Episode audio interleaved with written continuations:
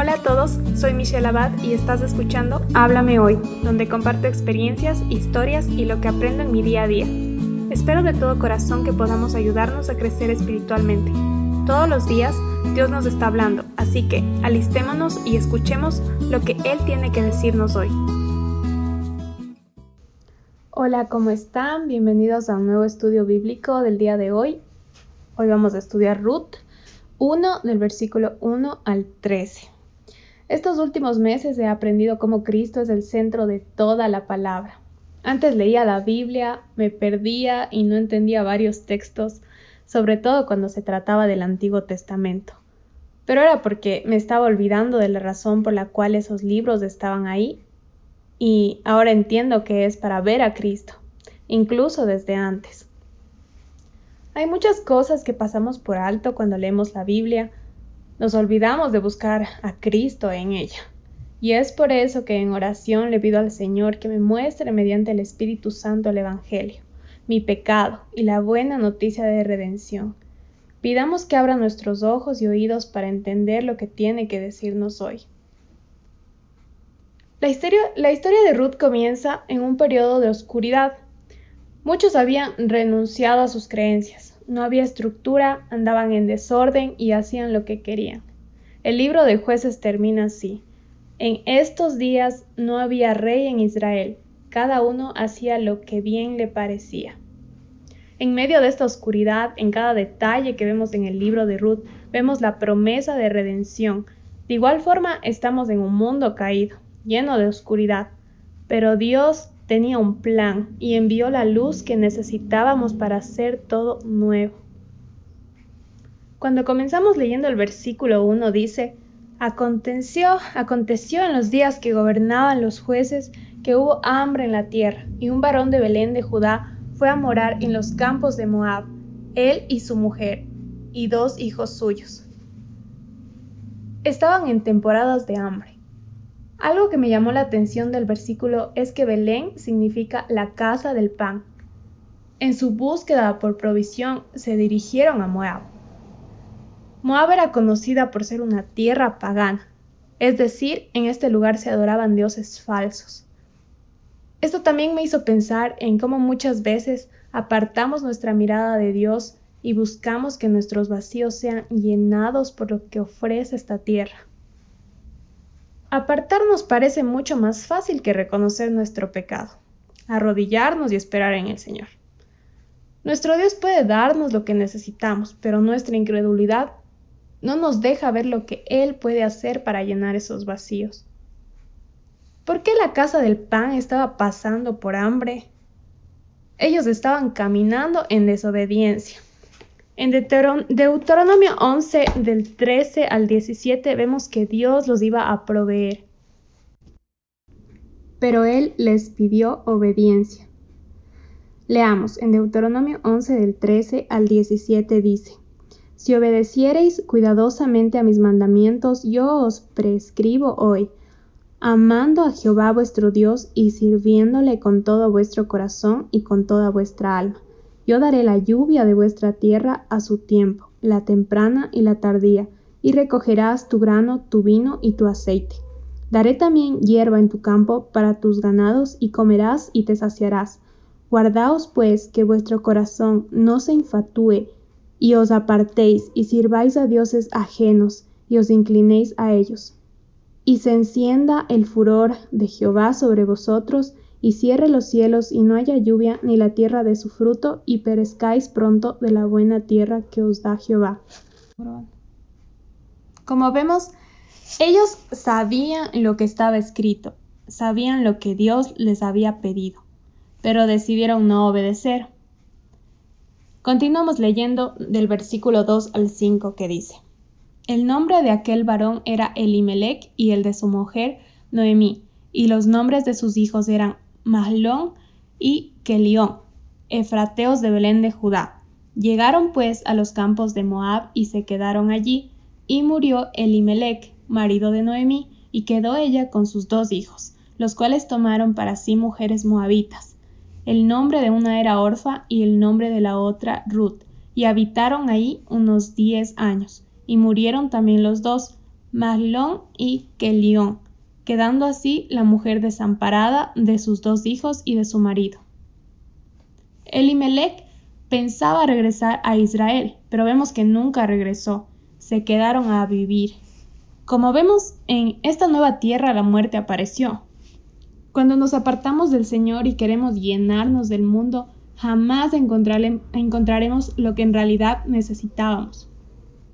Si estamos buscando fuera de Dios lo que ya el Señor te ofrece, solo encontraremos muerte.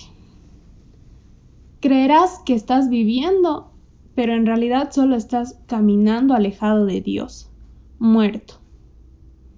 Preguntémonos, ¿cuántas veces hemos tratado de cubrir nuestro pecado huyendo de Dios? Nuestro pecado sigue ahí, sea donde sea que vayamos. ¿Acudimos a Dios o nos encerramos en nosotros mismos buscando soluciones temporales?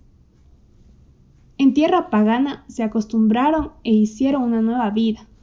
Los hijos de Noemí se casaron y otra vez vemos muerte.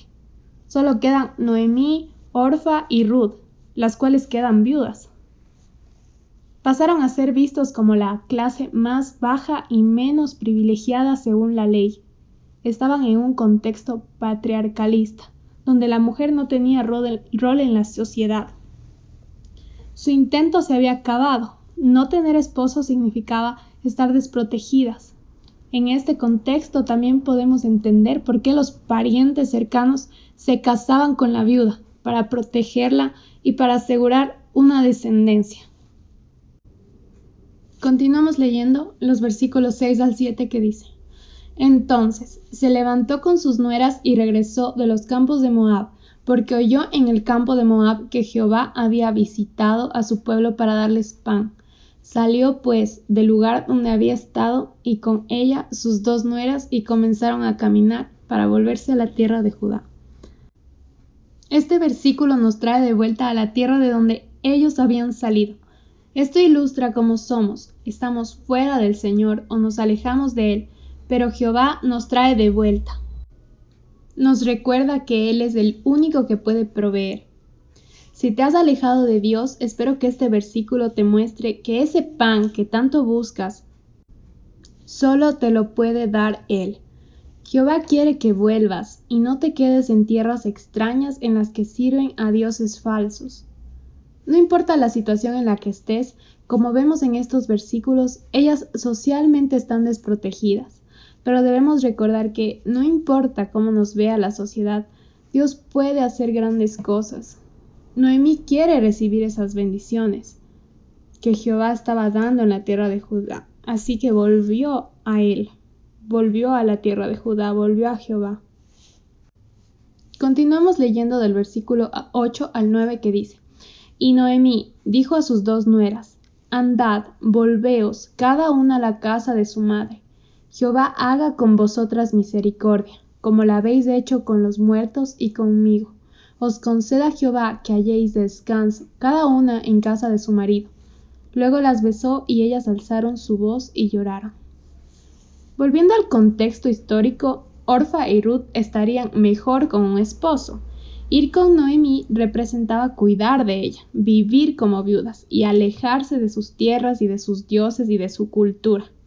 Noemi quería que ellas se casaran de nuevo, porque esa era la esperanza que tenían para que estén protegidas. El beso y el llanto muestran el amor que había en ellas. Continuamos leyendo del versículo 10 al 13 que dice, Ciertamente nosotras iremos contigo a tu pueblo. Y Noemí respondió, Volveos, hijas mías, ¿para qué habéis de ir conmigo? ¿Tengo yo más hijos en el vientre que puedan ser vuestros maridos? Volveos, hijas mías e idos, porque yo ya soy vieja para tener marido, y aunque dijese, esperanza tengo, y esta noche estuviese con marido y aún diese a luz hijos, ¿habíais vosotras de esperarlos hasta que fuesen grandes? ¿Habíais de quedaros sin casar por amor a ellos? No, hijas mías, qué mayor amargura tengo yo que vosotras, pues la mano de Jehová ha salido contra mí. Noemí era consciente que con sus fuerzas no podía hacer nada por ellas. Ella no podía ofrecerles nada. No tenía otro hijo que se pudiera casar con ellas. Noemí también reconoce que desobedecieron, que se alejaron del Señor y que habían buscado en otra parte provisión. A pesar del pecado y el peso que podamos sentir por lo que hayamos hecho, volver al Señor no debe ser difícil. Esta decisión que toma Noemí nos muestra que sabe que Dios la va a recibir, sabe el amor que Dios tiene con ella. Ella sabe que puede volver arrepentida y acercarse nuevamente. De igual forma, no olvidemos que el Señor siempre está listo para recibirnos. Dios nos mueve porque quiere tenernos de vuelta. No tengamos miedo de Él. Nuestro Padre sabe lo que es mejor para nosotros. Noemí vuelve porque confía en Dios. ¿Qué tan difícil es reconocer y volver? Ese impulso solo nos lo puede dar Dios mismo. Cuando lo conocemos ya no tenemos miedo y sabemos que Dios es bueno y bendice. Quiero terminar haciéndonos la pregunta, ¿qué actitud tomamos frente a nuestras rebeldías? ¿Reconocemos o nos alejamos? A pesar de nuestras fallas, ¿entendemos que la misericordia del Señor es mucho más grande? ¿Nos acercamos confiadamente? Espero que el Señor haya hablado a tu corazón en lo que más necesitabas el Espíritu Santo es vivo, la palabra es viva y sabemos que Dios puede tocar nuestros corazones y nos puede redimir. Gracias por compartir conmigo este nuevo episodio y te espero para el siguiente. Gracias por escuchar el podcast de hoy. Si lo que escuchaste te ha gustado y quieres saber más, suscríbete para enterarte cuando suba un nuevo episodio.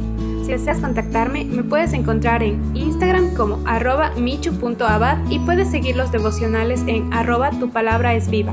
Gracias por tu tiempo, comentarios y apoyo. Espero pronto saber de ti.